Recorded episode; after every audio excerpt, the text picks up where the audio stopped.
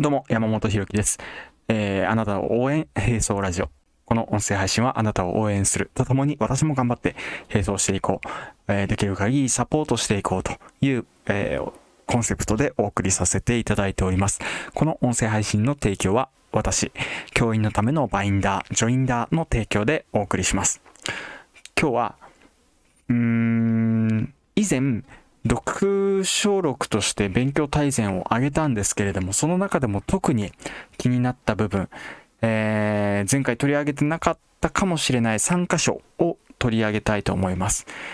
まあ、この3箇所のうちでも一番強調したいのは一番最後なんですけれども、えーそれまでちょっとお楽しみということで、えー前の2つもぜひよろしければお楽しみください。ぜひよろしくお願いします。えっ、と、まずね、最初に、勉強は質が大事、量が大事っていう風に、えー聞かれることがすごくたくさんあるそうなんですよ。伊沢拓司さんがね。この伊沢拓司さんクイズ王、東大王とかになってるので、それはそれはもういい答えを返してくれるんだろうと。これイエスかノーかとか、量が大事、質が大事っていうことを含め、何を答えてくれるんだろうっていう期待感もありますよね。で、この量が大事か質が大事かっていう質問を受けたときに、伊沢さんが答えられるのは、えーここ引用しましょうか。僕はいつもどちらでもないと答えます。さらに言うならば、質と量は対立する概念ではなく、併存する概念だと強く主張したいのです。ということなんですね。いや、でもこれ本当にそうだなと思うんですよ。併存する概念っていうとちょっと難しく聞こえますけど、要は、量を取ったら質がなくなっちゃうわけじゃないし、質を取ったら量がなくなっちゃうわけじゃないし、じゃあ、量も質もどっちも両立することできるかって言ったらこれできるんですよ。逆にどっちもダメになることもあるんですよ。だからね、どっちかを取ったからどっちかがなくなるみたいな対立構造で語ってる時点で、これ捉え方がまずいよということなんですよね。で、併存する概念っていうことはもうどちらも独立して、まあまあもちろん関係ありますよね。量をやればやるほど質も上がっていくとか、そういうこう、お互いに関係し合ってることではあるけれども、どっちかを取らなきゃいけないっていうものではないんですよね。だから、こういう、うー二つのもの、併存するものを対立するものとして、どっちかを取ったら、どっちかを捨てなきゃいけないみたいに考えちゃうと、えーこの量と質っていう考え方以外にもこけちゃうところがあるよっていうふうに言われてるんですね。確かになと思って。今まで、例えば予習と復習っていうものもそうですし、これで言ったら予習をしたら復習ができなくなるのかって言ったらそうじゃないですよね。逆に復習をしたら、えー予習ができなくなるのかって言ったらそうじゃないですよね。どっちもできるってこともできると。例えばご飯とお風呂とかもそうですし、えー仕事と私なんていう言い方もあるでしょうし、これ両立可能なものを対立で捉えちゃうっていうのは、人間ね、楽ではあるんですけど、ただ、どちらかを取るとどちらかを捨てたことになるっていう、こう、誤った認識を植え付けることにもつながっちゃうなっていう、ここら辺の危険性を感じましたね。あ改めてこういう質問が出てくること自体が、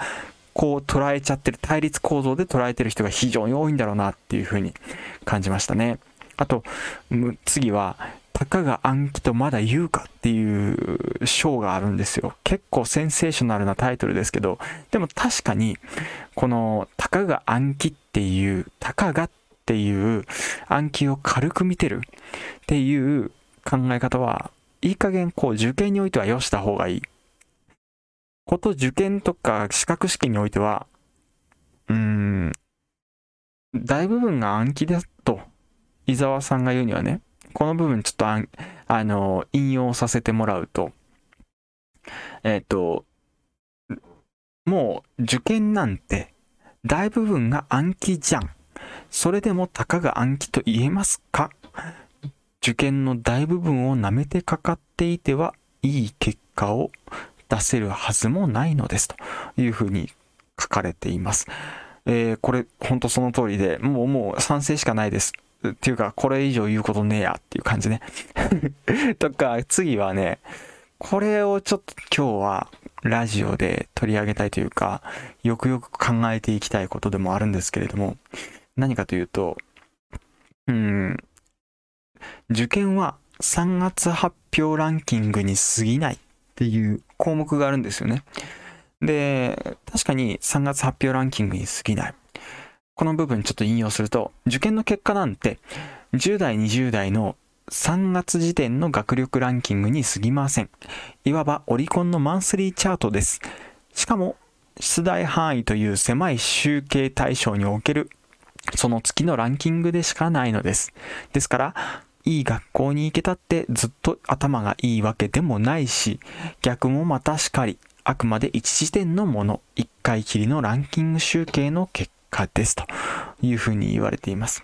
この文章を見るとね、結構背中を押される人が多いと思うんですよ。特に受験に失敗しちゃった、落ちちゃった人とか、学歴にコンプレックスがあって自分の学歴なんてって思ってる人とか、そういう人は、あ、学歴って全然関係ないんだなと。その時点の、ある一時点の、しかもめちゃくちゃ狭い範囲でのランキングでしかないんだから、学歴なんてものを気にしててもしょうがないんだなっていう風に、こう、追い風を受けるというか、割り切りがつけられるというか、そんな風な自分にとってこう勇気づけられる一文ではあると思うんですけれども、ここでね、30歳を過ぎた僕に、僕は 警笛を鳴らしたいというか、これでちょっと読んでそのまま受けちゃっちゃうと危ないなっていうか僕自身は気をつけたいなって思ったことがあって、もちろんね、今から言うことは伊沢さんへの批判でも全くないですし、この言葉もうめちゃくちゃ僕も刺さったぐらい賛成でしかないんですけれども、でも日常生活でこの考え方を持ち込むときに、危険というか、うん、気をつけなきゃいけないなって自分自身にね、あの、問いかける意味でも思うのは、何かというと、えー、学歴とか関係ない。それに縛られるのはバカだ、バカバカしい、思うのは勝手なんですけれども、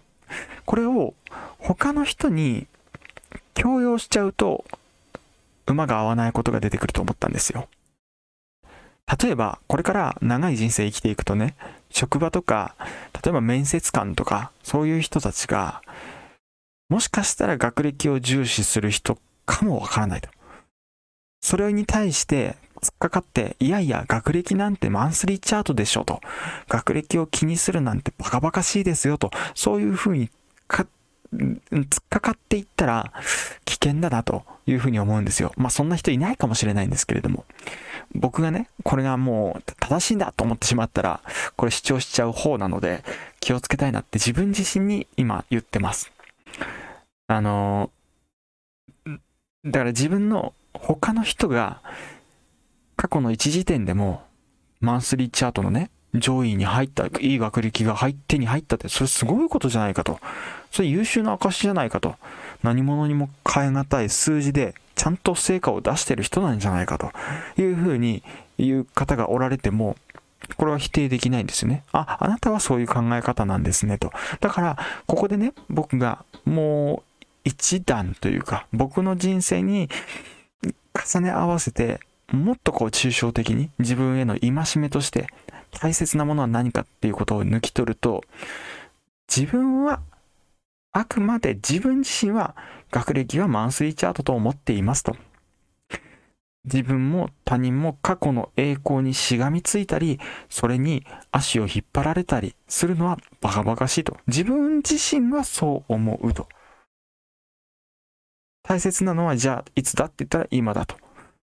今自分が頑張ればいい。それだけなんですよね。他人にそれを押し付けるものでもないし、自分が頑張るときに過去のものに縛られたり、えー、それでふんぞり返るのはバカバカしいと